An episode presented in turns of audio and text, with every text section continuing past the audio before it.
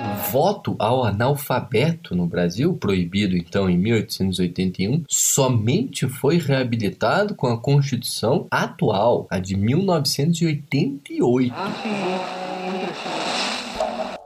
Você está ouvindo o História FM.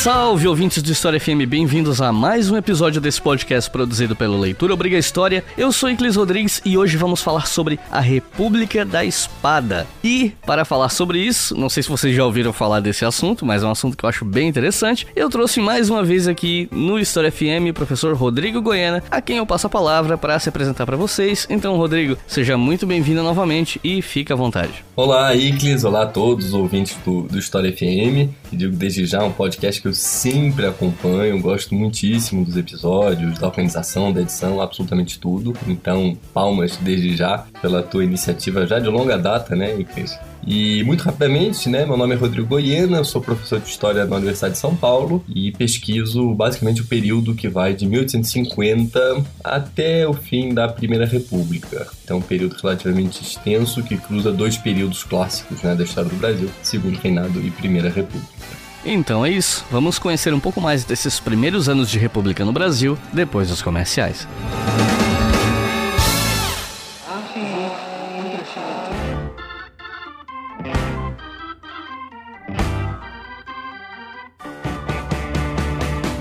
É, gente, vocês já sabem o que, é que eu vim fazer aqui, né? Lógico que eu vim falar da nossa campanha no Apoia-se porque é ela que financia o História FM e os outros podcasts da casa.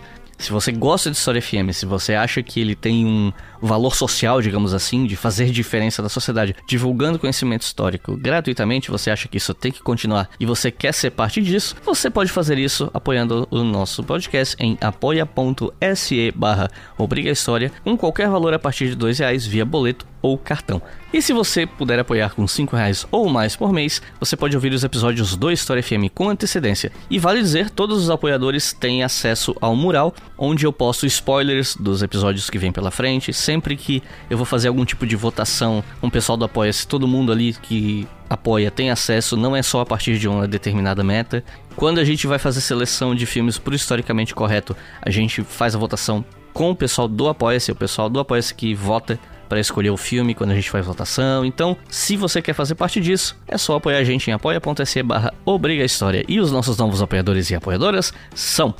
Murilo Von Zuben, Fabrício Faroni, Carlos Mota, Marcos Campos, Tiane Correia, Alísio Campos, Sérgio Marinho, Tereza Costa, Laio dos Santos, Renato Holanda, Paulo Bronde, Omar Barreto, Thelma Braga, Pedro Dacker, Rosane Barros, Carlos Cirto, Júlio Morghetti, Vitor Lopes, Clifford Neves, Pedro de Faria, André Augusto e Lucas Petri. Muito obrigado vocês é que financiam História FM. Esse podcast só existe graças a vocês. E se vocês querem colaborar conosco, mas não tem condições de fazer um apoio mensal via boleto ou cartão, você pode apoiar pontualmente através da chave Pix leituraobrigahistoria@gmail.com. Repetindo, leituraobrigahistoria@gmail.com. E pelo Pix você pode fazer um apoio de qualquer valor que você quiser. Agora chega de papo e vamos para o episódio.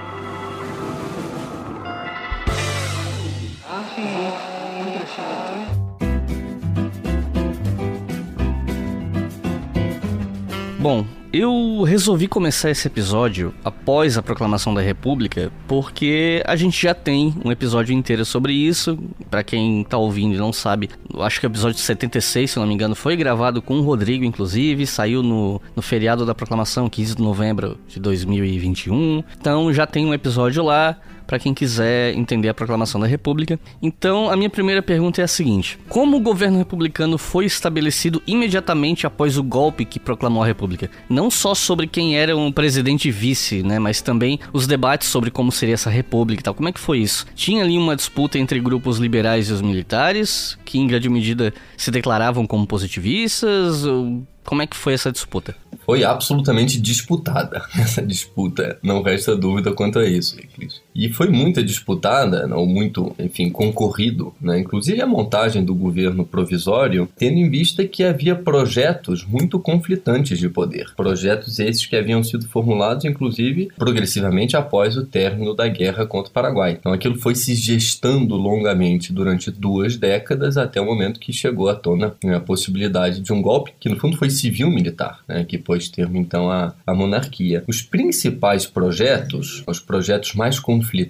quanto ao que poderia ser essa República Brasileira, basicamente né, estavam polarizados entre, de um lado, o projeto do republicanismo paulista, ah, que tinha seus ecos com o republicanismo do Rio de Janeiro, não resta dúvida, mas o republicanismo era muito mais expressivo, o republicanismo paulista, perdão, era muito mais expressivo, tendo em vista que tinha uma base material muito eloquente. Isso tem a ver com a cafeicultura do Oeste Paulista seja, qualquer república, né, transformação na organização do Estado que se fizesse, teria forçosamente de contar com a sua base material econômica principal, que era São Paulo, que passava a ser São Paulo. Né? O principal eixo produtivo nacional estava, de fato, e francamente, se deslocando para São Paulo, especificamente o oeste paulista, né? que muito rapidamente não é o oeste geográfico do atual estado de São Paulo. É o oeste em relação ao Vale do Paraíba paulista, porque a concorrência do oeste paulista, então, cafeeira era notadamente em relação à cafeicultura rival declinante do Vale do Paraíba fluminense, muito especialmente. Mas todos os casos, e voltando à vaca fria, esse projeto republicano paulista é um projeto voltado para né, o desenvolvimento agrícola do país, o que significava então a adoção de uma política econômica nacionalmente falando voltada para a sustentação dos cafezais. Primeiríssimo ponto. E o segundo ponto capital, e tem absolutamente a ver com esse primeiro, era um projeto então voltado dentro dessa lógica de sustentação do café paulista, projeto voltado para o federalismo. O federalismo era absolutamente capital para os republicanos de São Paulo, tendo em vista que eles enxergavam na centralização do império no Rio de Janeiro severos tolhimentos orçamentários, financeiros, tributários, né, alfandegários, eventualmente, ao desenvolvimento econômico da economia paulista. Ou seja, o federalismo era vislumbrado como uma forma da província de São Paulo fazer um melhor uso do orçamento provincial para fins muito voltados para a cafeicultura. Então, são fins que diziam respeito ao patrocínio à imigração, tá? até a proclamação da República, os imigrantes que adentram né, antiga província de São Paulo, atual estado de São Paulo, são financiados por recursos provinciais de São Paulo, primeiro ponto fundamental, inclusive porque estamos numa etapa de transição para o trabalho livre, né, em termo, portanto, né, do cativeiro, da escravidão. Segundo ponto fundamental tinha a ver com uma questão financeira. Os paulistas precisam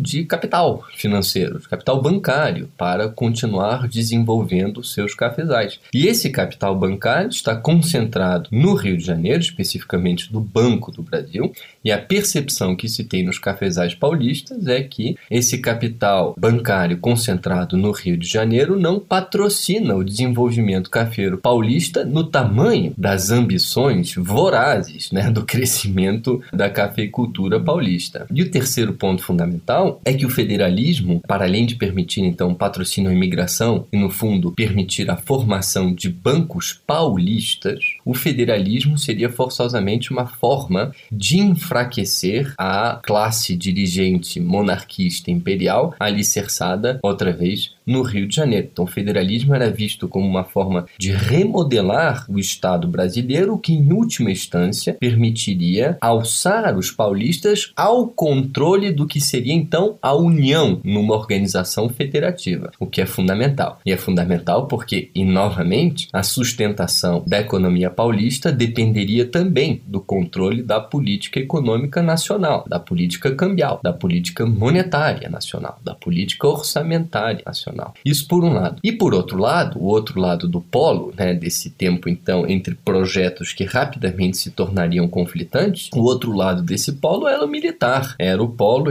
efetivamente formado a partir da caserna, dos quartéis, por intermédio de veteranos da Guerra do Paraguai, mas também pela mocidade militar da Escola Militar da Praia Vermelha, que era um projeto que, com algumas derivações né, e algumas distinções, ainda assim era um projeto francamente pautado pela industrialização do país a industrialização como via para alçar o Brasil a uma posição na ordem internacional que não fosse periférica, marginalizada. Ou seja, no fundo, esses militares enxergam o que está acontecendo, muito particularmente nos Estados Unidos pós-guerra de secessão, ou seja, a vitória do Norte, pelo menos mais industrial, sobre o Sul agrícola e escravista, e entendem que, não por coincidência com a vitória do Norte, os Estados Unidos se lançaram numa corrida industrial absolutamente expressiva, que inclusive chegará a indústria norte-americana a superar a britânica e a concorrer francamente com a alemã nas primeiras décadas do século XX, os Estados Unidos como potência industrial global não resta dúvida, e percebem que esse seria um caminho para reposicionar o Brasil na ordem global, afora de ser esse um caminho, o caminho da industrialização, um caminho para a renovação das classes economicamente dominantes. Como projeto de país, era efetivamente o melhor a se fazer, pelo menos nessa perspectiva. Tá? Ainda dentro né, dos militares havia uma corrente mais positivista, uma corrente, portanto, mais voltada para, para uma leitura muito heterodoxa, no fundo, do pensamento positivista do Auguste Comte, né, que em primeiro francês, que primeiro, primeiro formulou uh, o ideário positivista, e justamente essa corrente positivista, o que tampouco conflitava muito né, com os, os tarimbeiros veteranos da Guerra do Paraguai, que não eram, francamente, positivistas em sua imensa maioria. Né? Benjamin Constant era, mas talvez mais uma exceção no grupo dos tarimbeiros do que a regra. Mas em todos os casos, esse ideal político ou esse uso político do positivismo por um determinado setor castrense, né, o que seria talvez o que seria possível de perceber como um partido fardado, né, um grupo politicamente é, organizado e radical até certo ponto dentro dos quartéis, esses usos políticos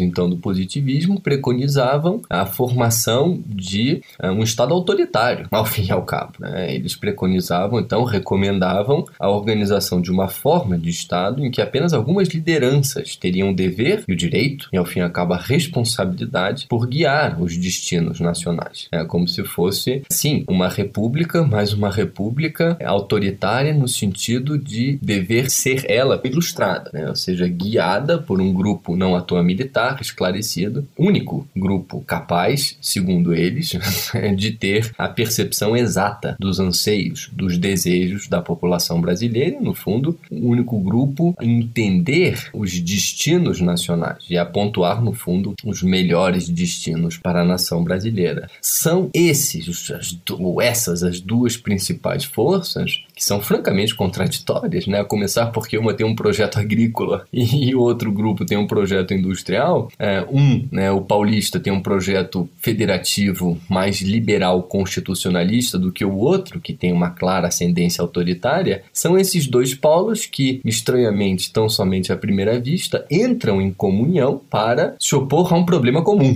que era a monarquia. Né? Justamente a partir do momento em que a monarquia é desfeita e se proclama república, não à toa, esses dois blocos entraram em franca rota de colisão. E muito do que caracteriza esses primeiros anos muito turbulentos uh, da nossa república uh, guarda relação com esse choque de projetos políticos. Tá? No fundo, no fundo, e a nossa historiografia teima algumas vezes em ponderar o contrário, mas no fundo, no fundo, esses primeiros anos da nossa república, né, de 1889, proclamação da república, até 1898, ou um pouco mais, tá? Mas enfim, digamos 1898, quando Campos Salles chega à presidência da República, essa década basicamente é uma década de guerra civil, uma guerra civil brasileira que a nossa historiografia, né, pelo menos a mais oficialesca, teima em negar, como se o Brasil não tivesse sido caracterizado por violência né, e sucessivos conflitos internos, que por outro lado talvez seja o que mais nos caracteriza. E qual a relação desse governo recém-estabelecido com as elites, especialmente aquelas que apoiaram o golpe procurando ter mais poder e autonomia? Então, rapidamente se confrontaram, né? A constituição do governo provisório, como dizíamos, foi uma constituição acertada, inclusive alguns anos antes da proclamação da República, 1887, Campos Salles já senta à mesa com os militares, delimitando quem controlaria qual pasta. Quando vem à tona efetivamente o governo provisório, as tensões emergem muito rapidamente. E elas emergem, em imensa medida, porque o Deodoro da Fonseca, que é bem da verdade, né, era o homem errado na hora errada, não teve a capacidade que nele se depositou, a expectativa que nele se depositou de realizar um governo de passagem, né, de transição da monarquia para a república, mas o fato é que, ah, nesse mesmo governo provisório, o Deodoro da Fonseca põe em marcha dois projetos que claramente conflitaram com os interesses paulistas. Primeiro projeto tem a ver com a pasta da Fazenda, né, sob a batuta do, do Rui Barbosa. O Rui Barbosa na Fazenda, ele perfaz, no fundo, uma política econômica que já vinha sendo entabulada pelo último chefe de gabinete do Império, o Visconde de Ouro Preto. O Rui Barbosa perfaz isso e leva a seus último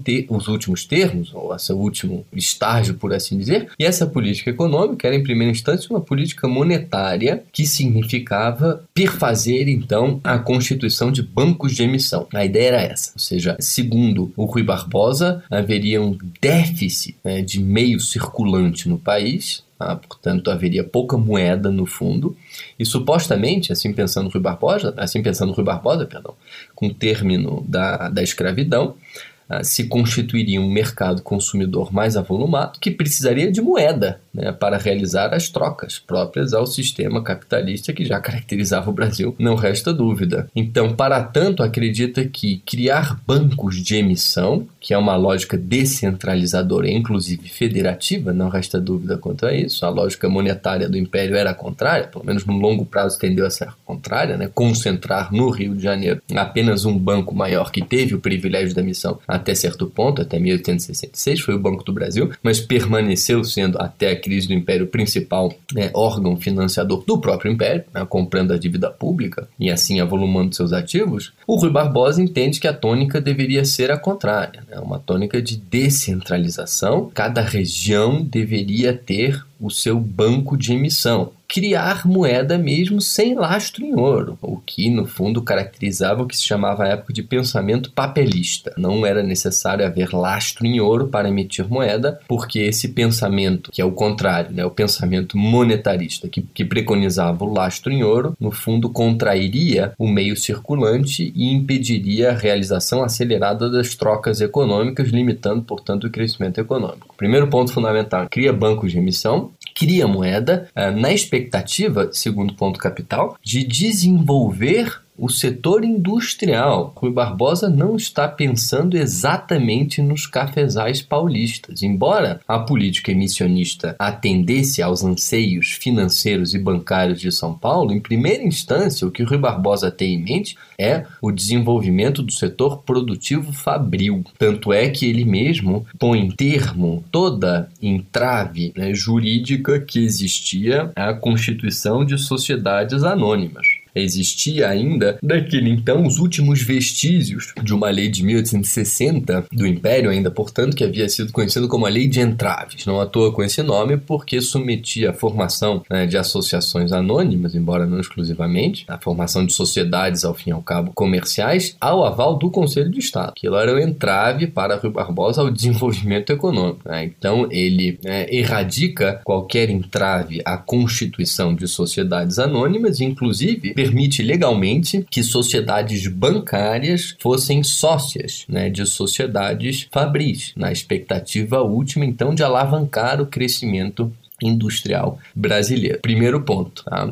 um ponto de política econômica que não coincide exatamente com os interesses de São Paulo. Né? Os interesses paulistas são interesses, como antes dizíamos, né? voltados então para o patrocínio né, da União à imigração, para o patrocínio da infraestrutura de integração física paulista, em primeira instância, ou seja, ferrovias, portos e eventualmente rodovias de trânsito de mercadorias também. E portanto essa medida, né, a lei bancária de 1890 do Rio Barbosa é recebida com mais frieza do que com franco amparo né, pelos paulistas. Primeiro ponto.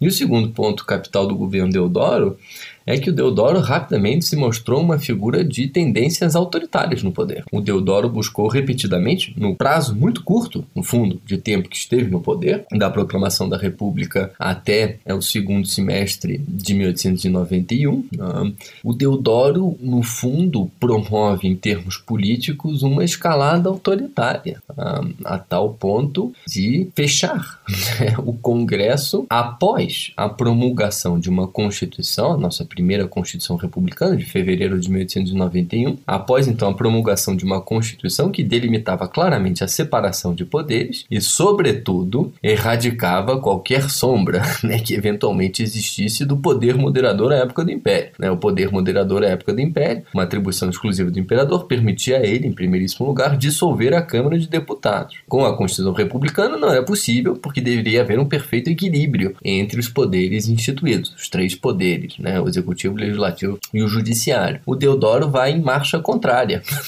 vai em marcha contrária no sentido de que procura concentrar poder tanto no executivo quanto na União, no fundo, e outra vez aqui colidindo com os interesses federalistas de São Paulo, a tal ponto que, num cenário em que perde a maioria no Congresso, pelo menos não tem uma maioria clara e favorável a ele no Congresso, o Deodoro, um pouco fazendo uso do que era o poder moderador, ilegalmente, é claro, né, pelo menos nos termos constitucionais daquele então, promove um fechamento do Congresso, especificamente quando esse mesmo Congresso havia projetado uma lei que ficou conhecida como a Lei de Responsabilidade, que justamente visava reduzir as atribuições administrativas do Poder Executivo. Tudo está sendo negociado naquele momento, tá? E essas negociações foram absolutamente tensas, absolutamente difíceis. Na, na própria Constituinte, que levou então à Constituição de fevereiro de 1891, né, os paulistas interpuseram o que para eles, economicamente falando, falando, perdão, eram cláusulas pétreas. A primeira era que os impostos de exportação deveriam ficar retidos em São Paulo. Tá? Esses impostos de exportação são estaduais, não há mais províncias agora, mas estados federativos. Os impostos de importação, a Deodoro não negociou, ficam com a União, mas os de exportação ficam com São Paulo. E o principal porto naquele então já era o Porto de Santos. Primeiro ponto de não negociação no fundo para os paulistas. E o segundo ponto de não negociação foi efetivamente a possibilidade dos estados a, ah, poderem contrair empréstimos internacionais sem passar pelo Rio de Janeiro, né, então Distrito Federal, o que era uma reivindicação fundamental para os paulistas, porque antes da proclamação da República, como dizíamos inclusive, eles se encontraram tolhidos né, pelo principal banco da época, o Banco do Brasil, que não emprestava o suficiente, ou pelo menos no tamanho das ambições bancárias, né, por capital financeiro, dos cafezais paulistas. Isso foi absolutamente inegociável para os paulistas, mas por outro lado, né, tiveram de abrir mão, porque confrontados aos militares no poder, tiveram de abrir mão de determinadas outras né, disposições que não eram eram negociáveis justamente para os militares. Notadamente, né, o imposto de importação ficar retido na União. Ainda, né, se pensarmos na organização, na composição né, orçamentária do país, ou seja, como é que se votaria o orçamento, até que ponto o executivo teria poder de veto sobre leis de iniciativa legislativa, eram pontos de não negociação dos militares, especificamente a questão do veto a iniciativas legislativas que viessem do poder legislativo legislativo. Tá? Ah, portanto, tudo está sendo negociado num momento em que a legitimidade do Deodoro no poder não é clara, ela está sendo questionada. Um pouco a modo do que aconteceu né, quando da abdicação de Pedro I, 7 de abril de 1831, que se abriu um vácuo notório no poder e deu margem à constituição da regência, né, um período muito problemático do ponto de vista dos distúrbios internos no Brasil. Esse mesmo cenário está se montando agora, né, sem a então legitimidade da coroa de Pedro II. Os diferentes diferentes polos políticos, as diferentes forças políticas estão efetivamente entrando em contradição. Tá? E a primeira notável contradição foi essa. Portanto, medidas econômicas e políticas adotadas por Deodoro que desagradam, francamente, ao Partido Republicano Paulista, ao PRP, e não só porque efetivamente quando né, o Deodoro da Fonseca fecha o Congresso, é, dando de ombros a lei de responsabilidade que havia sido formulada justamente pelo Poder Legislativo, estoura, a final de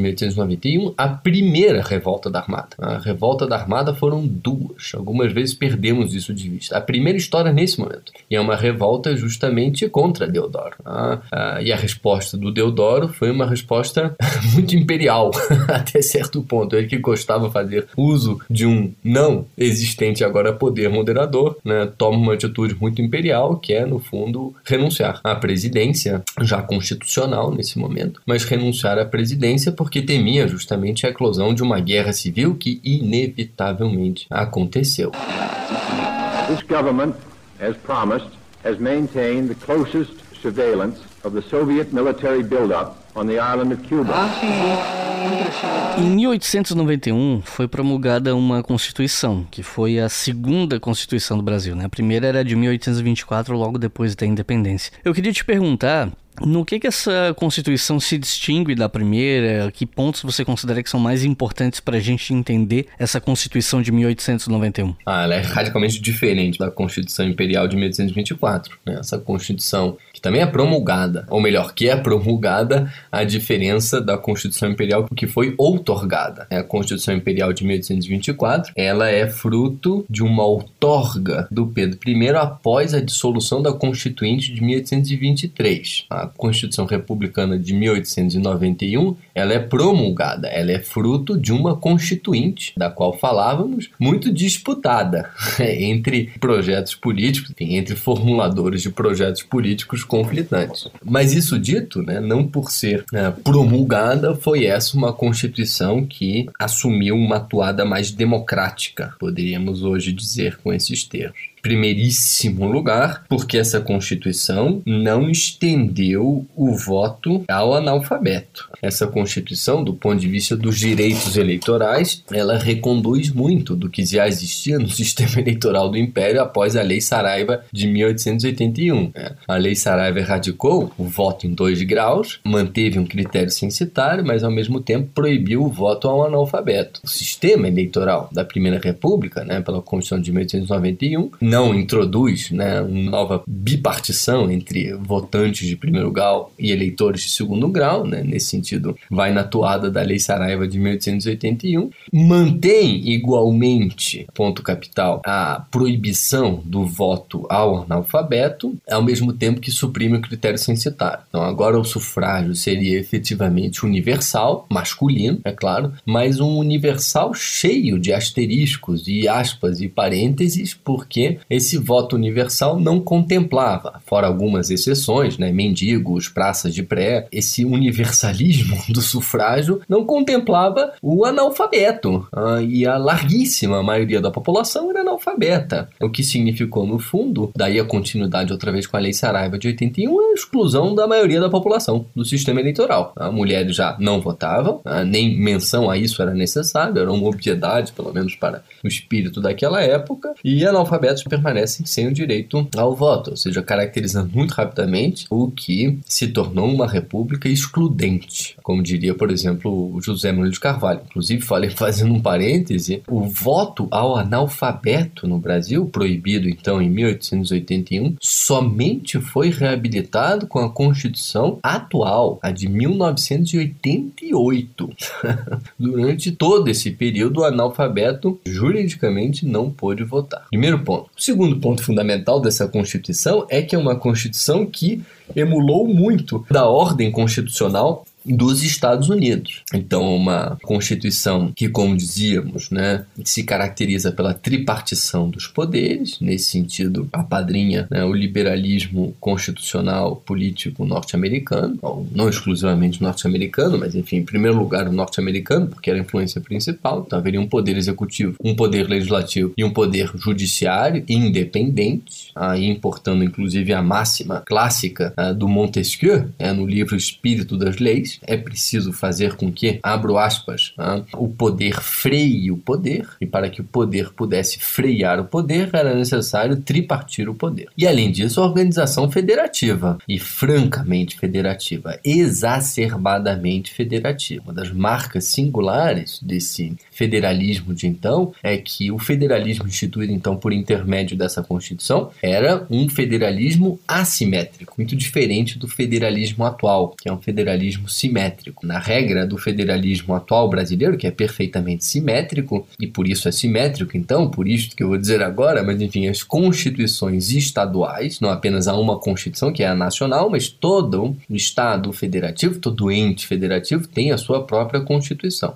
E essas constituições estaduais, no federalismo atual, elas devem ser perfeitamente simétricas com a Constituição Nacional. Não podem elas, no fundo, divergir ali onde tem espaço, inclusive, ou haveria supostamente espaço, da Constituição Nacional. E ainda, todas as constituições dos estados devem espelhar-se, devem ser simétricas também nesse sentido. Ou seja, São Paulo não pode ter atribuições constitucionais diferentes do, sei lá, da Bahia, Pernambuco, Rio Grande do Sul. Tem que ser perfeitamente simétrico. Naquela época, não. O federalismo, inclusive porque a Constituição ditava né, o que se chamou de competências de atribuição aos estados, tudo que não é vedado na Constituição Nacional é autorizado aos estados, mas para além disso, as constituições estaduais poderiam divergir entre elas, poderiam ser assimétricas em relação à Constituição Nacional e em relação às constituições dos outros estados. Então, notadamente, por exemplo, né, a Constituição Gaúcha autorizava a reeleição indefinida dos presidentes de estado, como se chamavam então os governadores, coisa que não era autorizada em São Paulo, nem no Rio de Janeiro, por exemplo, ou em outros estados. O tamanho das forças públicas estaduais, um bisavô das PMs estaduais, se vocês quiserem, poderia divergir também. São Paulo, por exemplo, poderia ter uma força pública estadual com uh, não só um contingente maior, mas também com atribuições diferentes da força pública estadual de outro qualquer estado, Maranhão, Pará, o que vocês quiserem. Então é francamente assimétrica essa, ou melhor dito, esse federalismo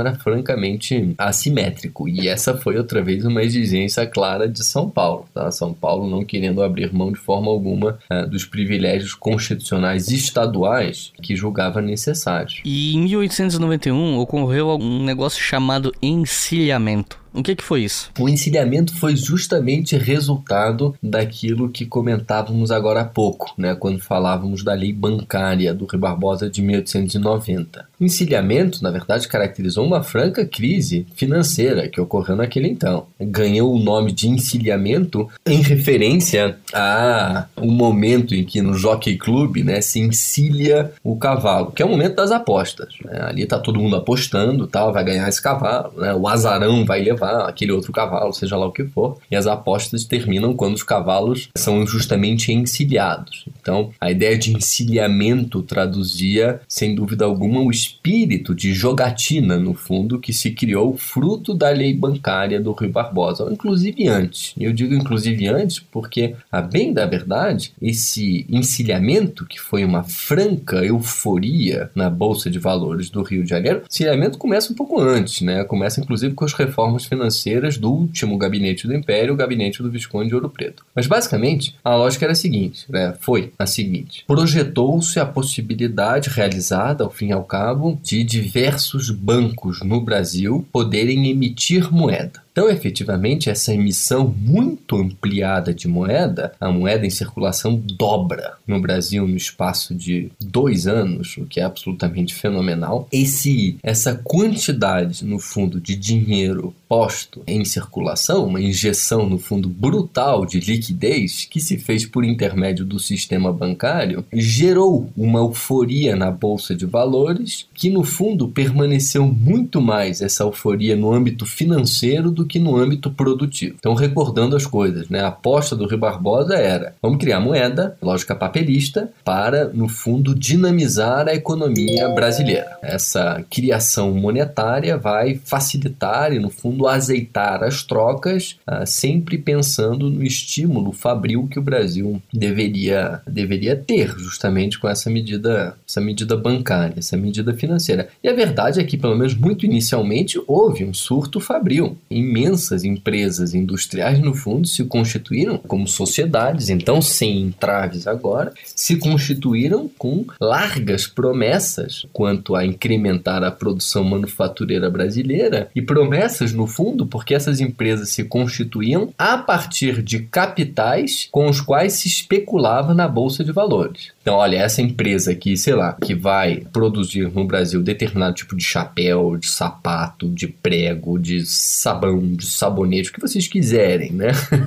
Porque efetivamente houve de tudo. Mas essa empresa é muito boa, ou pelo menos é muito promissora, eu aposto nela. Ela está cotada na bolsa, ela emite ações, compra ação dessa empresa porque é uma ótima aposta. Houve de fato, então, como eu dizia a vocês, pelo menos inicialmente sim, um pequeno, leve, rápido surto industrial, o que pelo menos fez com que o Rio Barbosa se sentisse reconfortado na sua aposta econômica. Porém, muito rapidamente, a vaca foi pro brejo, né, em bom português. Foi pro brejo porque eram promessas. Esse desenvolvimento fabril manufatureiro ficou muito mais no longo prazo, nem menos do que no longo prazo, né? no, no médio para o curto prazo. Ficou muito mais no plano das promessas do que no plano das realizações, ou seja, essa dinamização monetária do Brasil não se transformou num crescimento produtivo brasileiro se transformou, sobretudo, num crescimento especulativo da Bolsa ou na Bolsa de Valores do Rio de Janeiro. Se apostava em tudo e qualquer coisa e efetivamente a aposta não ganhou materialidade. É a partir daí que estoura efetivamente a Bolsa do Rio de Janeiro, dando origem a essa crise financeira que foi uma espécie de certidão de batismo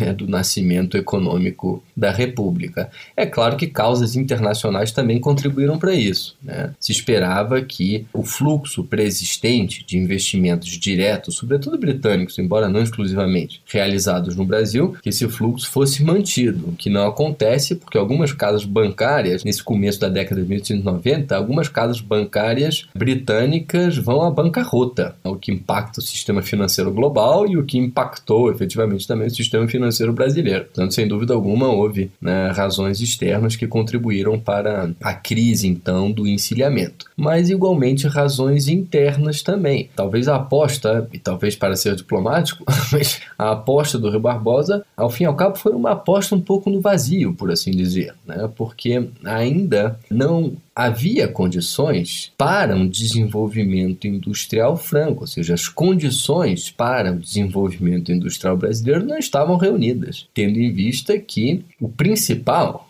né, do capital produtivo brasileiro era agrícola né, e pouco diversificado nesse sentido em termos industriais estava concentrado na agricultura cafeeira, notadamente. E a aposta dos cafezais era o cafezal, e não uma diversificação fabril que pudesse sombrear um cafezal. Muito pelo contrário, né? alguns cafeicultores de fato eh, diversificavam seu portfólio de investimentos, mas a diversificação né, fabril, sobretudo no setor têxtil, não chegava nem aos pés né, do que era aplicado efetivamente nos cafezais. Então, nesse sentido, eh, as condições não estavam reunidas no sentido de que não havia uma fração de classe economicamente produtiva voltada efetivamente para uma possibilidade densa de industrialização. E aí o tiro saiu efetivamente pela culatra. Né? O estímulo do governo sai pela culatra porque, no fundo, não é ele apadrinhado por uma classe economicamente produtiva, né, voltada ainda para a agricultura. Então foi uma crise severa, não resta dúvida, que impactou o governo Deodoro, não resta dúvida tampouco disso. A renúncia tem a ver, a renúncia do Deodoro tem a ver com a crise econômico-financeira, tanto é que algumas vezes na historiografia a primeira revolta da Armada né, é chamada de uma crise da Bolsa, né? De um golpe da bolsa ou coisa do gênero, e os efeitos do encilhamento da crise financeira caracterizaram o governo seguinte, governo Floriano Peixoto também, né, que se viu as turras, portanto, economicamente falando, com as consequências de uma grave crise financeira, o que solapou, diga-se por extensão, qualquer volição, qualquer vontade mais ambiciosa do Floriano Peixoto de insistir né, numa tônica industrializante para o país, como era o projeto militar pré-proclamação da República. Floriano Peixoto fez alguma coisa nesse sentido. Ah, o Floriano Peixoto tabelou preços, por exemplo, sobretudo os aluguéis né, diminuiu impostos sobre bens de primeira necessidade, facilitou o crédito ao consumo, adotou barreiras alfandegárias protecionistas com vistas a proteger a indústria nacional. Adotou medidas nesse sentido, mas no fundo de mãos atadas, em termos orçamentários, porque o país estava passando por uma crise financeira, né, o que impedia então qualquer projeto ainda mais ambicioso de industrialização do país, por um lado, e por outro lado, porque o governo do Floriano Peixoto é caracterizado de ponta a ponta, de fio a pavio, por conflitos civis, né? a segunda revolta da Armada e a eclosão no sul da Revolução Federalista. Você está ouvindo o História FM.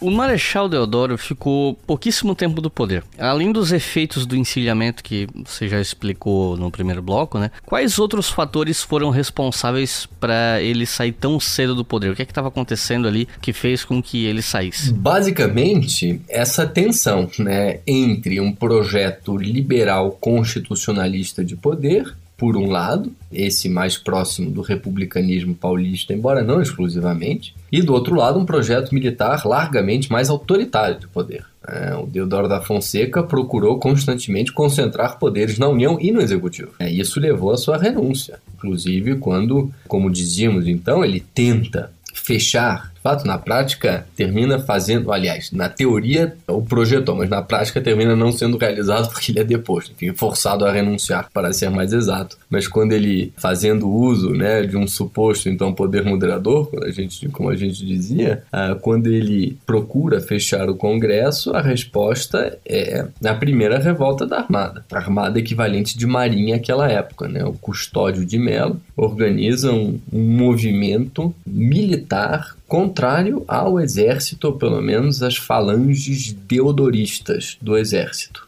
Não existe fechar o poder legislativo. Um projeto francamente liberal constitucionalista. Não existe fechar o legislativo porque não há essa atribuição constitucional. E aqui como dizíamos também, né, temendo uma eclosão ou a eclosão de uma guerra civil, Deodoro renunciou e renunciou em benefício do vice. Tá? Lembrando que naquela época o vice-presidente ele não era escolhido na mesma chapa daquela do presidente. As eleições que eu quero dizer, as eleições para vice-presidência eram feitas separadamente. Essas primeiras eleições foram indiretas, se fizeram a partir do poder legislativo. Vence Deodoro da Fonseca, efetivamente para presidente, mas vence para vice-presidente presidente o Deodoro, o perdão, Floriano Peixoto, né? Inclusive derrotando, derrotando a, a, a, candidatura de oposição paulista que era de Prudente de Moraes não à toa, através desses dois projetos em colisão. Mas o fato é que quando renuncia então Deodoro da Fonseca, vem à tona o Floriano Peixoto, vice-presidente, tornando-se agora presidente, com obrigação no fundo, pelo menos em termos constitucionais, de convocar novas eleições. Porque o que, que ditava a Constituição de 1891? Diferente diferentemente da atual. Ela ditava que se houvesse vacância presidencial nos dois primeiros anos de mandato, novas eleições deveriam ser convocadas. Se a vacância ocorresse nos dois últimos anos do mandato, aí sim o vice terminava o mandato de quatro anos. Naquele momento, o governo constitucional, a partir da promulgação da Constituição, o governo constitucional do Deodoro da Fonseca não havia completado dois anos. Portanto, o vice, após a renúncia do Deodoro, o vice Floriano Peixoto deveria convocar novas eleições e não faz. Ele alega supostamente que o mandato do Eudoro deveria ser contado a partir da proclamação da República. Portanto, teriam passado dois anos, ele deveria terminar o mandato, que era evidentemente um artifício jurídico brutal. Não entrega o poder, muito pelo contrário. Né? O, marechal de ferro, como era conhecido Floriano Peixoto, né, se mantém apegado às rédeas do poder e isso lhe custou caro, porque lhe custou a eclosão da segunda revolta da Armada Armada em 1893. Portanto, revoltas da Armada uh, foram duas. Né? A primeira contra Deodoro e a segunda contra o Floriano Peixoto. Essa segunda revolta da Armada é redobradamente grave porque ela se interliga, francamente, aos revoltosos no Sul. Ela se interliga, francamente, aos revoltosos da Revolução Federalista no Rio Grande do Sul, caracterizando então né, um cenário de guerra civil no país. Bom, e aproveitando que a gente está falando disso, eu queria te perguntar sobre essa revolução constitucionalista, né? O que, que foi esse movimento, como é que foi essa revolução, como é que ela terminou, se é que foi uma revolução, enfim. É, na verdade a revolução federalista pelo respeito à Constituição, funciona, assim dito. Mas essa revolução federalista, ela estoura também, no mesmo ano de 1893, no sul do país, a partir, sim, em termos acontecimentais, episódicos e pontuais, de curta duração, a partir de tensões gaúchas. Havia de um lado o grupo dos Maragatos, né, como a gente estava dizendo, liderados pelo Gaspar Silveira Martins, que eram grupos desejosos de uma constituição estadual gaúcha plenamente escorada nos princípios liberais constitucionais. E do outro lado, repetindo as tensões que existiam no Rio de Janeiro, do outro lado existiam os pica-paus, de franca ascendência positivista é, da tropa de Júlio de Castilhos e todos os seus descendentes políticos, como Borges de Medeiros, por exemplo, que ficou mais de 20 anos no poder no Rio Grande do Sul. Era aquele momento muito tenso na política gaúcha. Para vocês terem uma ideia, da proclamação da República até a promulgação da Constituição de fevereiro de 1891, nada menos do que 17 presidentes de Estado ou governadores de Estado se sucederam no Palácio de Piratini. Absolutamente sensacional, pelo menos no sentido mais soturno da palavra. Então, um momento também muito disputado no Rio Grande do Sul, que se transforma numa guerra gaúcha, à primeira vista, entre então os maragatos e os pica-paus positivistas, né? os maragatos liberais constitucionalistas de um lado e os pica-paus positivistas do outro lado, mas que ao mesmo tempo, como inclusive vínhamos caracterizando, não deixa de ser um conflito que emulou muito daquilo do que acontecia no Rio de Janeiro. A tal ponto existe essa emulação no Rio Grande do Sul das tensões nacionais que o conflito da Armada, segunda revolta da Armada que se dá na Baía de Guanabara, se encontra com a Revolução Federalista, justamente a partir do momento em que os revoltosos da Armada se deslocam para o sul do país com vistas a encontrar uma aliança que lhes faltava, a maragataria também, como se dizia à época, né? Enfim, dos maragatos de Gaspar Silveira Martins, no fundo para engrossar o coro contra as forças do Floriano Peixoto e dos pica-paus do Rio Grande do Sul. Grupos esses que tinham uma coincidência ideológica clara também. O positivismo gaúcho se dava muito bem com o jacobinismo florianista, que era também de franca inspiração positivista. Esse jacobinismo se dá como sinônimo do florianismo, né, no sentido de vocalizar um nacionalismo muito agressivo no sentido da defesa de uma ordem autoritária para cessar o caos no país, no sentido de uma ideia de pátria e povo como uma unidade acima das facções partidárias em eterno conflito. E havia nisso, novamente, esse pêndulo positivista da ilustração de alguns poucos, por via de regra militares, para guiarem o país.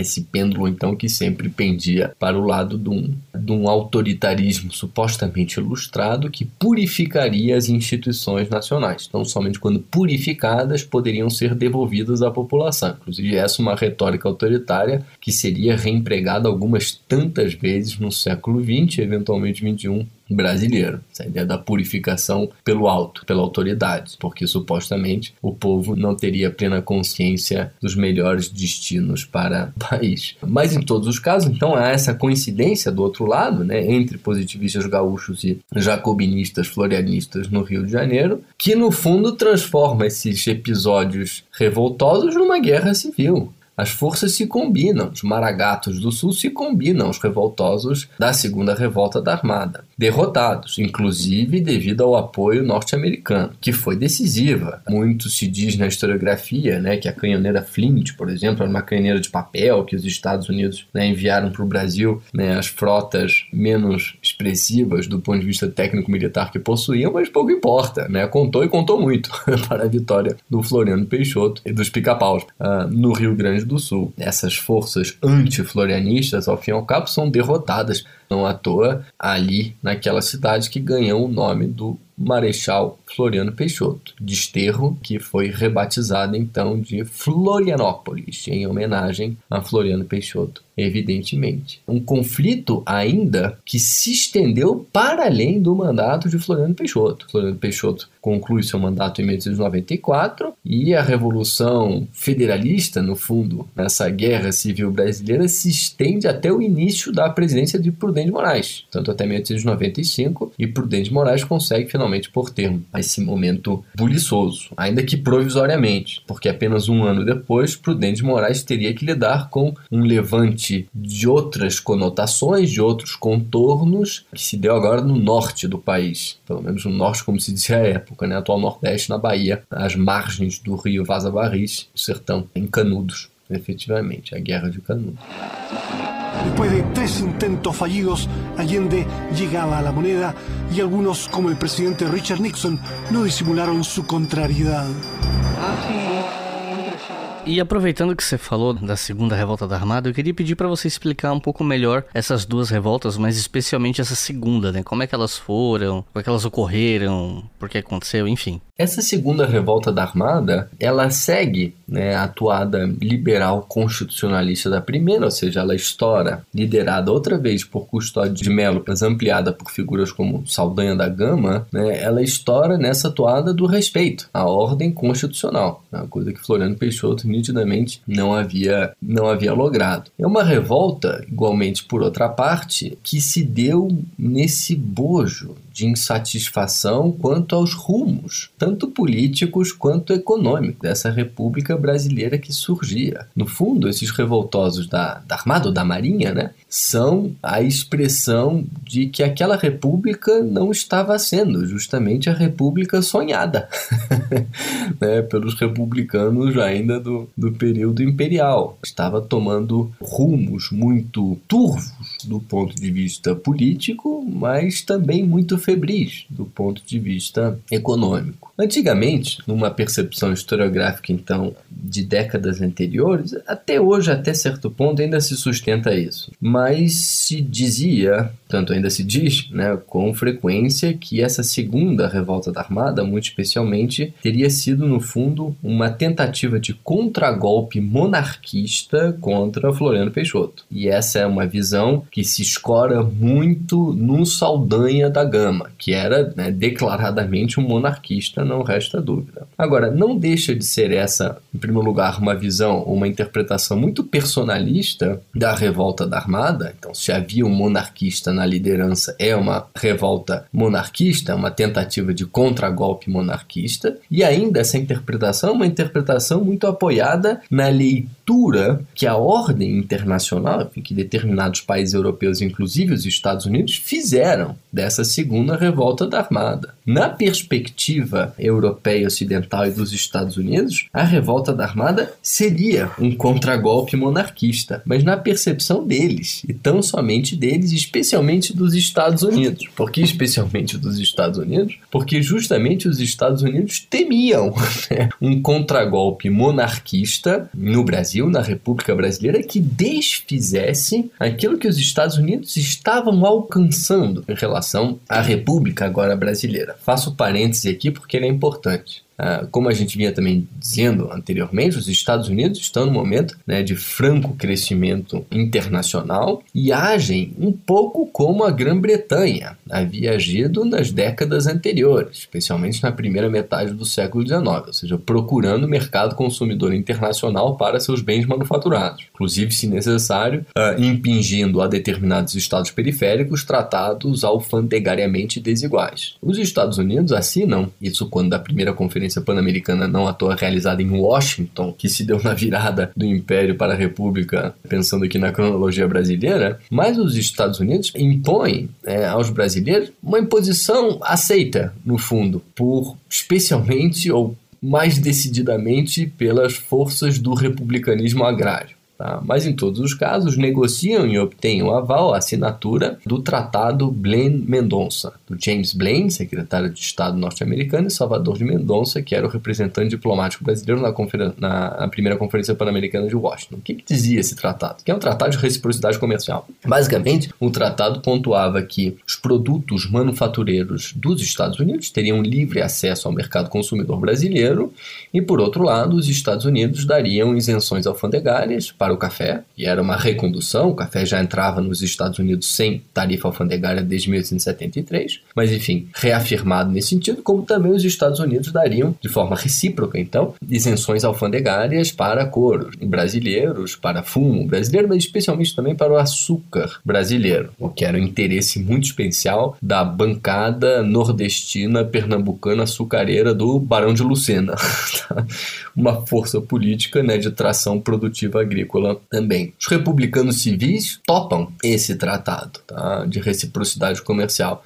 Os militares o tragam a contragosto tá? porque era um projeto que ia de encontro, que se chocaria justamente as ambições mais industrializantes dos militares. Né? Até, tanto é que Floriano Peixoto, claro que isso teve a ver também com as revisões alfandegárias da presidência do Cleveland nos Estados Unidos, mas o Floriano Peixoto denuncia, em 1894, o Tratado Blaine-Mendonça. Mas o fato, então, é que quando a gente pensa, voltando à segunda revolta da Armada, quando a gente pensa nessa percepção que a historiografia, como dizíamos, algumas vezes ainda tem da revolta da Armada, né, como uma a segunda revolta da Armada como uma, um contragolpe monarquista, no fundo, muitas vezes se compra a versão que era uma versão interessada, ao fim e ao cabo também, dos Estados Unidos, do Departamento de Estado dos Estados Unidos. O Departamento de Estado entende que aquilo deveria ser taxado como um contragolpe monarquista para que os Estados Unidos fossem convidados pelo governo Floriano Peixoto a socorrer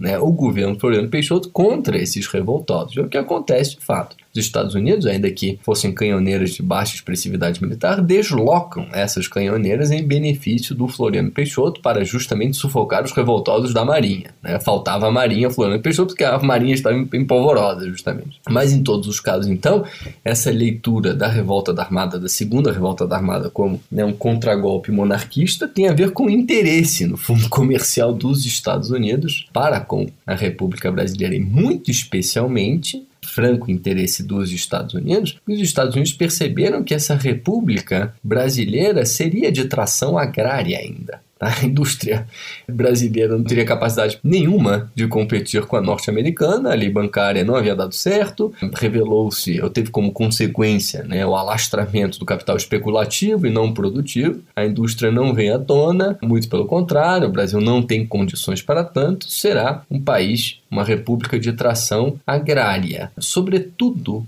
porque o seu a sua atração então econômica é paulista. É o Partido Republicano Paulista muito mais do que os militares. Isso está claro para os Estados Unidos. Que quando socorrem Floriano Peixoto, então, os Estados Unidos estão socorrendo o projeto de Estado do PRP, do Partido Republicano Paulista. Por quê? Porque está muito claro também para os Estados Unidos, e reparem como é uma guerra civil de repercussões internacionais nesse sentido, está muito claro para os Estados Unidos o acordo tácito que Floriano Peixoto havia assinado com o PRP, com o Partido Republicano Paulista. Isso pode parecer contraditório, mas os projetos de Floriano e do PRP não são contrários? São, tá? não resta dúvida. Mas Floriano Peixoto não pôde dar de ombros o Partido Republicano Paulista, tendo em vista Paulista 1, né, o peso do café paulista na composição orçamentária do país, vem de lá, principal do orçamento nacional, não dá né, para, no fundo, chocar-se ainda mais, confrontar ainda mais o PRP. E segundo ponto fundamental, não dava para dar de ombros o PRP porque uma das principais forças públicas estaduais era de São Paulo. Então, no fundo, o que São Paulo faz nesse acordo tácito, olhando as coisas aqui por outro lado, né, o que São Paulo faz nesse acordo tácito é, no fundo, apoiamos Floriano Peixoto porque ele vai fazer o trabalho sujo. é ele que vai pagar a conta, no fundo, em termos de legitimidade dos militares do poder. Floriano Peixoto que vai pagar a conta, não do desenvolvimento econômico, dos distúrbios políticos, da segunda revolta da Armada, da Revolução Federalista e das mortes. Ele vai perder o poder. Não vai conseguir manter-se no poder eventualmente, se consegue chegar ao final do mandato, como de fato chega, ele vai entregar o poder para o PRP, porque isso está no acordo tácito também. O PRP auxilia Floriano Peixoto, mas a próxima presidência é paulista. Tal dito, tal feito. Tá? Não apenas a presidência seguinte foi paulista, né? As três seguintes foram paulistas: Prudente Moraes, Campos Salles e Rodrigues Alves. Portanto, né, a revolução, a segunda, melhor dito, revolta da Armada, não se circunscreveu tão somente a um suposto revide monarquista né, contra Floriano Peixoto. Né? Essa segunda revolta da Armada falava, do ponto de vista dos revoltosos, né, de um respeito à Constituição, mas ela expressava também não apenas contradições nacionais, como contradições internacionais. E expressava, no fundo, a partir da análise de como se resolveu essa segunda revolta da Armada. Os Estados Unidos contaram, contaram muito para o sufocamento desses revoltosos. Inclusive porque reparem como a situação era difícil então para Floriano Peixoto, esses revoltosos de Niterói, né, da Baía de Guanabara, da segunda revolta da Armada, quando sufocados na Baía de Guanabara, se deslocam em direção ao sul do país se deslocam justamente para encontrar o apoio dos liberais constitucionalistas também do Rio Grande do Sul, que eram os maragatos de Gaspar Silveira Martins. E aqui é quando a segunda revolta da Armada se encontra com a Revolução Federalista.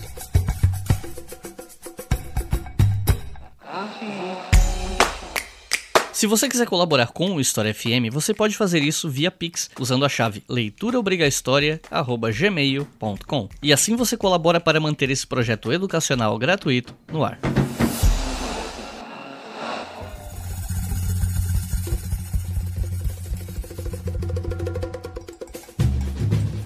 Como é que era a relação do governo do Floriano Peixoto com os militares, levando em conta toda a complexidade desses conflitos de interesses de grupos diferentes nessa época, né? Porque ao mesmo tempo que militares se colocaram contra Floriano, como foi o caso da revolta da Armada que você explicou no bloco anterior, né? A saída do Floriano do poder, que a gente vai falar mais sobre isso mais para frente, né? Ela diminuiu o poder dos militares em relação a essas oligarquias da época. Então, queria saber como é que era a relação do governo Floriano Peixoto com os militares uma relação certamente de melhor trânsito do que ocorreu quando Deodoro estava no poder. É, há divergências nas Forças Armadas, evidentemente, né? basta pensar nas revoltas da Armada. Mas, inclusive, no seio do Exército, não está claro exatamente quais oficiais os batalhões devem responder. Tá? O que eu quero dizer com isso é que, especialmente no governo Deodoro da Fonseca, tendo em vista o imenso poder que se deu às localidades, muitas vezes os oficiais, a alta patente ganhou postos políticos de expressividade nos estados federativos e passaram muitas vezes a utilizar a tropa num sentido conflitante, a alta cúpula militar. Então é um momento em que a hierarquia e a disciplina militar está em xeque. Isso é gravíssimo para as Forças Armadas. É, se há uma regra fundamental na corporação militar é que hierarquia é hierarquia hierarquia não se questiona. Né? Quando a hierarquia começa a ser implodida, a própria corporação militar vai para o saco. Então, problema grave nesse sentido. Quando Floriano Peixoto chega à presidência, e por isso também fica conhecido como Marechal de Ferro, ele silencia as dissidências, eventualmente, que existiam no exército. Em relação à Marinha, era conflito aberto, mas dentro do próprio exército, ele silencia ao máximo o oficialato de tendência ainda deodorista. Então, tem uma, uma atuação muito corporativa também nesse sentido, ou seja, de defesa da ordem hierárquica até o seu último suspiro dentro do exército, porque havia um problema de hierarquia, no fundo. Enfim, de hierarquia. Havia um problema de cisão dentro das Forças Armadas, tá? tendo em vista justamente que o exército está em conflito contra a Marinha. Então, uma posição de restabelecimento corporativo do exército e, se possível, também rapidamente das forças armadas como um todo. Né? O que significava, evidentemente, silenciar a revolta da armada, distúrbios que ocorriam na marinha. E o que, que a gente sabe sobre a relação da maioria da população com esses dois governos? Pensando aqui se eles tinham apoio popular, ou mesmo como era a vida da população nesse momento de tantos conflitos e tal, né? O governo Floriano Peixoto foi muito popular, especialmente entre as camadas médias urbanas, e mais especialmente ainda ainda no Rio de Janeiro. O governo Deodoro da Fonseca não. Deodoro da Fonseca é uma figura muito encastelada em si mesmo, até certo ponto. É uma figura totalmente corporativa. Não que o Floriano Peixoto não fosse, mas certamente Deodoro da Fonseca não tinha o apelo popular que o Floriano Peixoto teve especialmente então insisto nessas camadas médias urbanas, tá? inclusive porque o Deodoro da Fonseca, é, contrariamente ao clássico quadro do Bernardelli, do Deodoro proclamando a, a República, é, o Deodoro da Fonseca transita pouco que diz respeito às suas políticas econômicas como um todo, transita pouco com é, camadas médias ou camadas populares. Floriano Peixoto é o contrário. Né? O Floriano Peixoto, embora fosse uma figura muito enigmática, isso é quase consensual na historiografia. Né? É, não se sabe se é republicano ou monarquista, não se sabe se vai é, contra a monarquia ou contra o gabinete, não se sabe se é liberal ou autoritário, enfim, um, um não se sabe, no fundo, que se sabe, mas que expressa pelo menos à primeira vista, sempre esse olhar muito enigmático né, do, do Floriano Peixoto. Mas em todos os casos, Floriano Peixoto tem um apelo popular muito maior do que Deodoro, tendo em vista as medidas que adota como a gente dizia, de tabelamento de preços dos aluguéis, né, de barreira, surgimento de barreira alfandegária para proteger a indústria nascente, desvalorização do câmbio para também proteger a indústria nascente, embora isso tivesse um efeito mais positivo do que negativo para as exportações de café, ou ainda né, a desconcentração bancária com vistas a criar instituições de crédito ao consumo, algo que era fundamental para as camadas médias urbanas. Então, o projeto de Estado do Floriano Peixoto é um projeto no colarinho branco, por assim dizer. Muito mais do que um projeto popular. Mas ele tem apelo popular porque a retórica do jacobinismo florianista é essa mesma retórica que antes dizíamos, ou seja, uma retórica de um nacionalismo muito agressivo. Né? O Floriano e os florianistas, os jacobinos, não falam em partidos políticos, porque os partidos partem eles falam de uma nacionalidade, de uma nação única, tolhida em seu esforço e no seu mérito individual. Quase que aqui resgatando uma meritocracia avant la lettre, mas de fato era isso. Essa mesma retórica jacobina não fala em classes sociais, que isso classifica né, a nação ou o povo. Eles falam na verdade única de um povo. Eles tampouco falam em tudo aquilo, né, não mencionam categorias que pudessem cindir a nacionalidade. Eles sempre sempre se valem do que, sei lá, historiadores, perdão, mais que historiadores, né? É, cientistas políticos, no fundo, como Ernesto Laclau, do que menciona como uh, relações de equivalência. É, foi fundamental para o Floriano Peixoto estabelecer essas relações de equivalência entre grupos sociais para produzir uma totalidade unificada e assim perfazer um nós contra eles nós queremos mais, né, sei lá, né, a Marinha não deixa. Nós queremos mais os paulistas são um empecilho. Nós queremos mais a política corrupta não nos autoriza. Que novamente, né, é uma estratégia política né, recorrente ao longo da história brasileira ou de outros países também. Mas ele ganha muito apelo. O florianismo tem um apelo popular imenso nesse sentido. Bandeira brasileira tremulando alto e sempre muito agressivo. Inclusive o florianismo se valendo das tensões em relação à Argentina naquele momento. É um inimigo comum.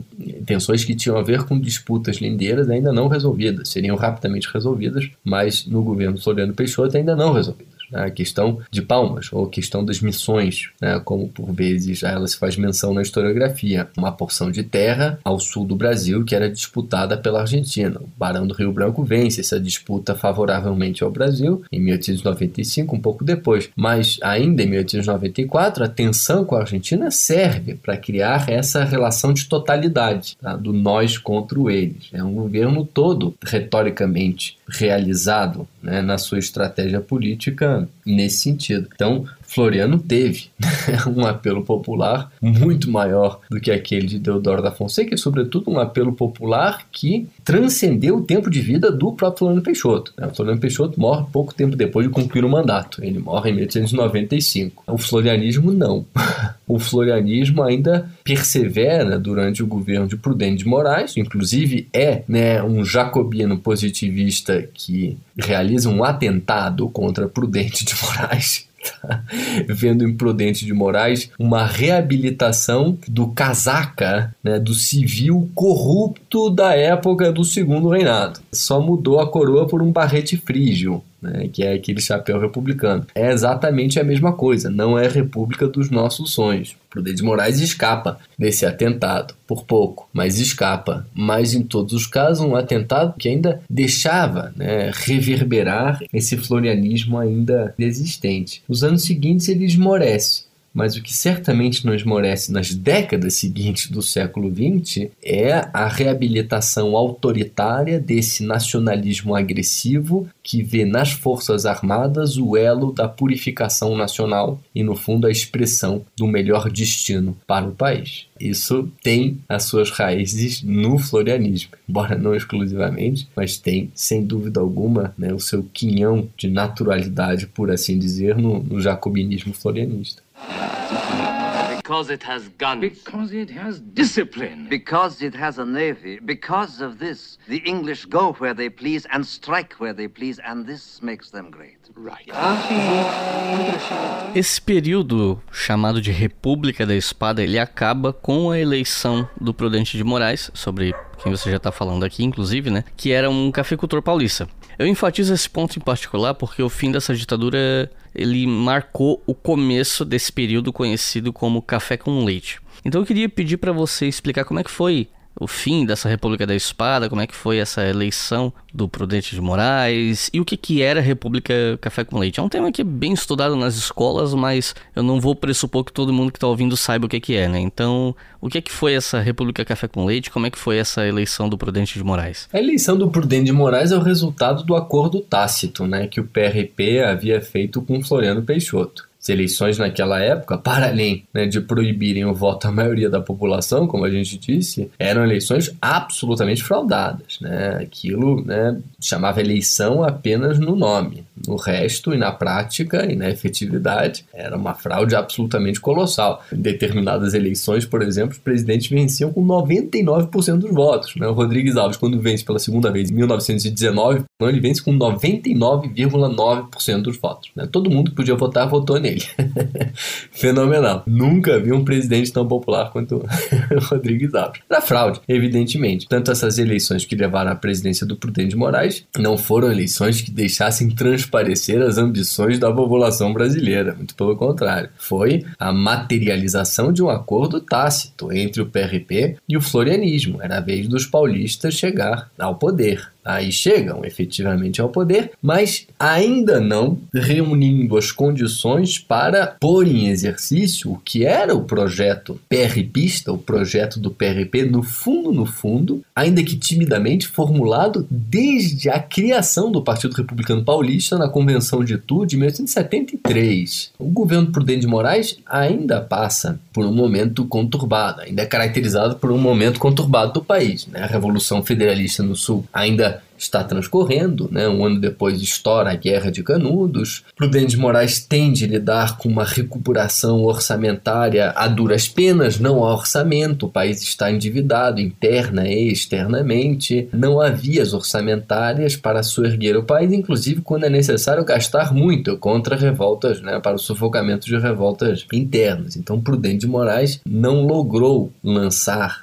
as bases fundacionais do que foi a Primeira República de ascendência paulista. Tá? de hegemonia paulista. Foi uma hegemonia difícil, não resta dúvida, e a expressão não é minha, é do Eduardo Cugelmas, na sua tese de doutorado, que fala uma difícil hegemonia, mas ainda assim é uma hegemonia. É inegável que essa hegemonia paulista. Prudente de Moraes tenta acalmar as coisas, né? põe enfim, efetivamente, a Revolução Federalista, sufoca Canudos depois de quatro tentativas, é, coopta a alta patente militar, oferecendo benesses, justamente para desvincular a alta patente do florianismo, né, do jacobinismo militar radical, tem sucesso quanto a isso, mas não logra consolidar o que era o projeto fundamental do PRP. Quem logra efetivamente fazê-lo é Campos Salles, o presidente paulista seguinte, né, que ficou no poder entre 1898 e 1902. Campos Salles é chave do ponto de vista da organização da Primeira República. Não apenas do ponto de vista econômico, porque ele promove um saneamento notável das contas do país, por meio, inclusive, do Joaquim Murtinho, que estava na pasta da Fazenda, mas muito especialmente Campos Salles dá o norte da organização da prática política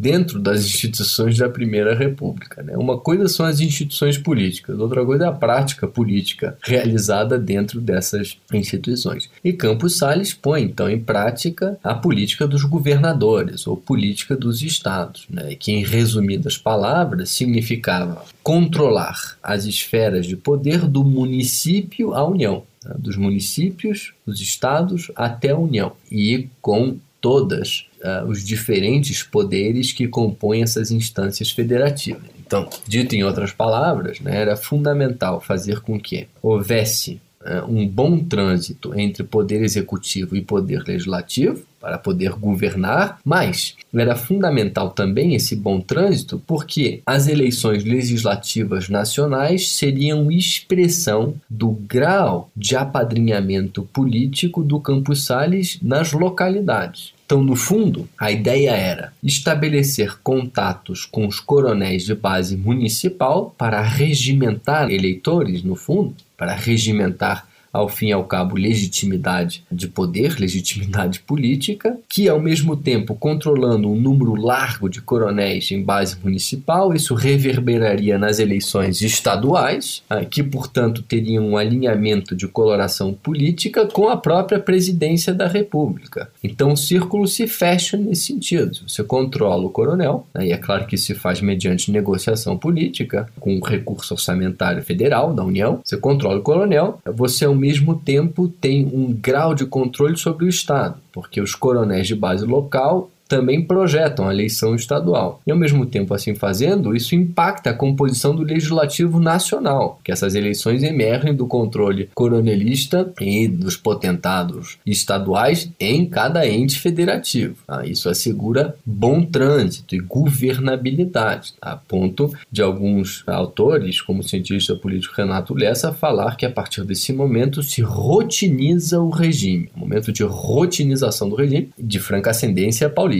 né, e francamente excludente. Agora, essa rotinização certamente não significou congelamento do poder. Isso é importante, porque muitas vezes temos essa imagem justamente da República do Café com Leite, e basicamente significa que, tendo em vista que a maior bancada legislativa era mineira, Minas Gerais tinha o maior número de deputados no poder legislativo, foi necessário ao Partido Republicano Paulista se entender com os mineiros para justamente assegurar assegurar a governabilidade de tração agrária do país. Por isso, café com leite, né? o café paulista e o leite mineiro, que no fundo, no fundo, não era exatamente a pecuária o que melhor caracterizaria a economia mineira, mas pouco importa, né? ficou essa imagem do café com leite, como se a negociação se fizesse tão somente entre Minas Gerais e São Paulo. Houve disso? Houve disso, não resta dúvida. As generalizações têm também sua porção de verdade. Agora, muitas vezes elas escondem que o próprio PRP no poder, para conseguir apoio dos coronéis ou dos potentados estaduais, teve de negociar. Negociar orçamento, negociar política econômica, em sua vertente cambial, em sua vertente monetária, em sua vertente fiscal. Teve de barganhar, portanto, com as diversas localidades, apoio político. Então, no fundo, essa política do café com leite, esse conluio paulista mineiro, existiu,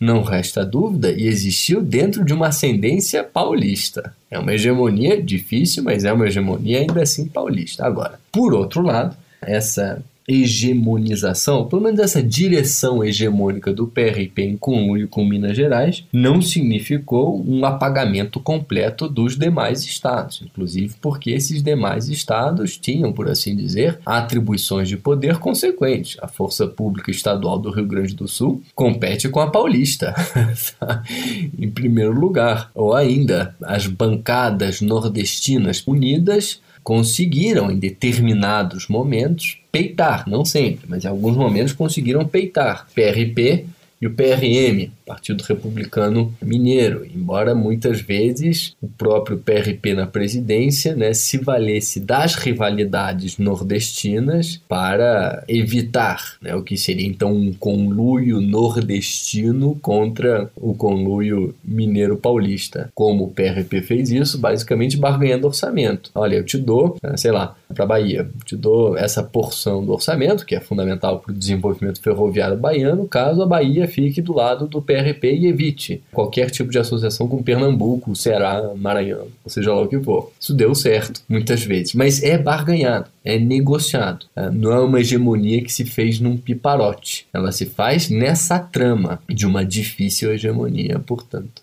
E qual que você considera que é o legado dessa República da Espada para o Brasil? O principal legado dessa República da Espada para o Brasil, mais do que um legado de instabilidade política que caracterizou essa República das Espadas, mas é sobretudo esse legado enfadonho de pensar as Forças Armadas como, quando ocorrem crises políticas e econômicas, encontrar nas Forças Armadas um suposto salvador da pátria. Talvez o melhor ensinamento que a República das Espadas possa nos dar é esse, né? de não depositar no que é uma força burocrática, as Forças Armadas. Como força burocrática, as Forças Armadas não mandam, são mandadas. Não apita, não palpita. As Forças Armadas não estão no mesmo patamar de poder do que o poder executivo, legislativo ou judiciário. Talvez o principal legado seja esse: né? chamar a atenção para o fato que convocar as Forças Armadas à salvação da pátria, justamente no momento crítico do ponto de vista político e econômico, não redunda forçosamente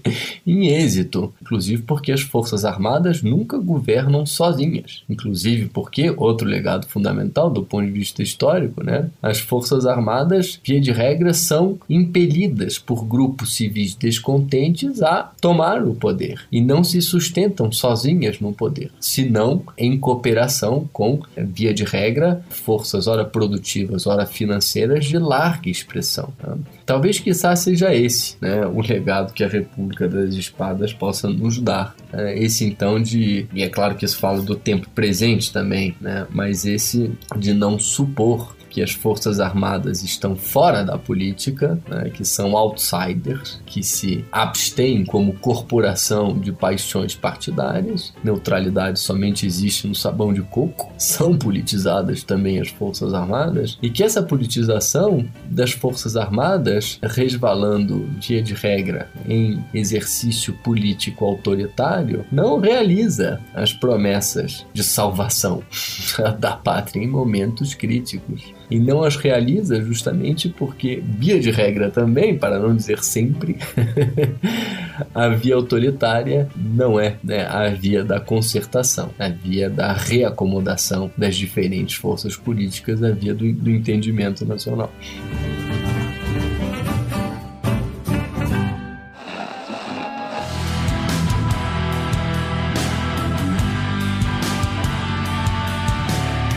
Recomendações de leitura para quem ouviu até o final e quer estudar mais sobre esse assunto. Se você tivesse que recomendar até três livros sobre o assunto ou livros que têm bons capítulos sobre o assunto, né? O que, que você recomendaria? Olha, para ser francamente honesto, há um bom tempo que não há uma renovação historiográfica mais expressiva sobre a República da Espada. Né? Terminou sendo um período da história um pouco relegado ao esquecimento. Lamentavelmente, porque ele é muito rico em acontecimentos muito expressivo quanto a contradições tanto políticas quanto econômicas nodais. É um tempo de transformação ah, e os tempos de transformação talvez devam ser francamente estudados para que possamos ter clareza quanto a o que projeta a transformação e por que a transformação se dá em determinado sentido e não em determinado outro sentido. Mas me parece, ainda assim, que bons textos podem ser encontrados numa coleção já clássica organizada pelo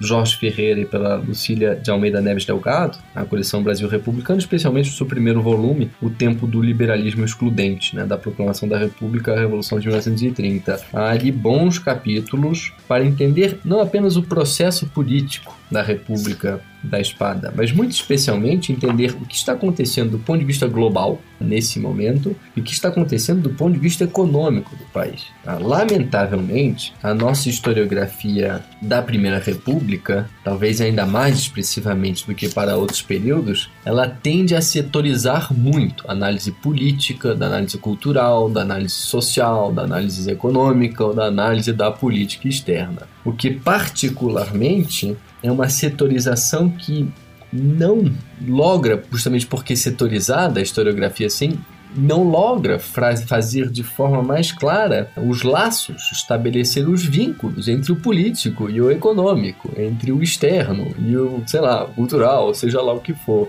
Então, quanto a isso, né, uma ótima recomendação para entender a vida política brasileira nesse momento Pensando aqui também em textos de síntese, tá? É, e não em textos especializados que talvez não sejam do paladar do nosso ouvinte mais corriqueiro. Mas um bom texto de síntese é um capítulo, é claro que é uma tendência teórica, mas enfim, não importa. É um capítulo do Gustavo Franco e do, e do Luiz Aranha Correio do Lago chamado Processo Econômico, que está no volume 3 da coleção História do Brasil Nação, né? que é uma coleção, uma coleção, perdão, que tem direção da Lilia Morris Varks. Esse capítulo Processo Econômico econômico é particularmente rico numa análise econômica que nos ajuda a entender né, as dificuldades do ponto de vista econômico, mais uma vez, desse tenso momento. Tá? E aqui um rápido momento jabá, porque não poderia deixar de ser assim, lamento fortemente o que pode soar como momento jabá então, mas estou publicando dois livros. Um,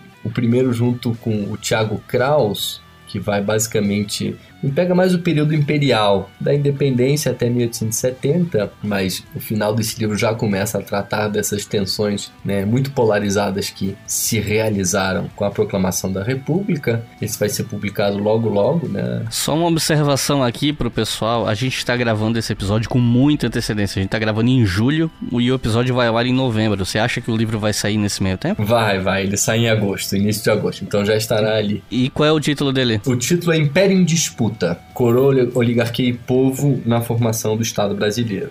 Esse com, com o Tiago Kraus, um colega da Unirio, professor de História na Unirio. E um segundo volume, porque é uma coleção, na verdade, esse segundo volume só meu, que é o terceiro volume da coleção, na verdade, que trata justamente do período que vai de 1870 a 1920. Então, de forma muito mais detida do que a gente pôde fazer aqui, a gente trafega por esses episódios. Tá? Provisoriamente, o título é Expectativa e Frustração: As Origens da República Brasileira. Mas, justamente, né, toda a ambição nesse segundo volume foi cruzar né, o político, o econômico, o social, o cultural, para ter uma compreensão menos setorizada, que está mais, mais totalizante desses processos históricos da Primeira República, enfim, fim do Império da Primeira República. E esse também sai antes de novembro? Não, esse vai demorar um pouco mais. Esse provavelmente saia no primeiro semestre de 2023. Então é isso, gente. Eu queria lembrar vocês que os nomes desses livros que o Rodrigo citou vão estar no post desse episódio no nosso site historiafm.com. Lá tem nome do autor e título do livro, de todos os livros citados no final de todos os episódios. Então, talvez até com um link para compra. Então, quem quiser é só entrar no nosso site no post desse episódio e vai estar tá tudo lá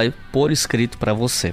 Rodrigo, tem alguma consideração final? Só queria te agradecer imensamente, Iclis, outra vez pelo convite, tá? Insisto, eu sempre ouço o teu podcast, gosto muitíssimo, e agradecer também imensamente aos nossos ouvintes. Tá? Sem eles não teria muito sentido o que a gente está fazendo. Então, um salve colossal. Então é isso, gente. Muito obrigado por terem ouvido até o final. Quero lembrar vocês que vocês podem me seguir lá no Twitter, arroba ou arroba História FM com FM maiúsculo. Inclusive, finais de mês e começo de mês, normalmente eu dou spoiler dos episódios que vêm a seguir do História FM. Isso lá no arroba História FM, então pode me seguir lá. No Instagram, arroba Briga História. E claro, nossa campanha no apoia que é o que financia o História FM, né? Você pode colaborar em apoia.se barra História, com dois reais por mês a partir disso, né? Ou a partir de cinco reais por mês vocês podem ouvir o História FM com antecedência. Então é isso, muito obrigado e até a próxima.